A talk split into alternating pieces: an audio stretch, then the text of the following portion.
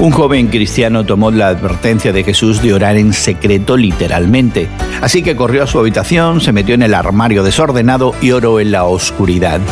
Pero como sabemos, la enseñanza de Jesús no prohibía la oración pública. De hecho, la redacción plural de Padre Nuestro, Nuestro Pan de cada día, Nuestras deudas, implica una oración colectiva.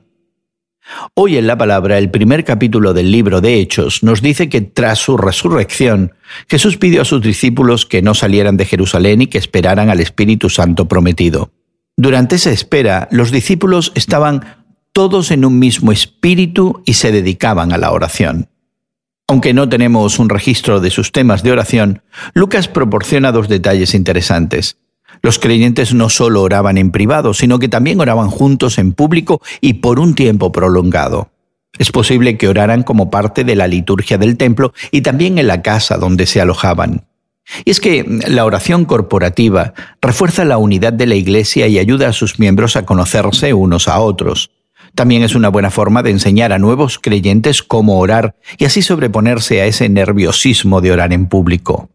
La oración colectiva no tiene que realizarse en un lugar de culto. Puedes orar con tu familia o invitar a amigos a tu casa.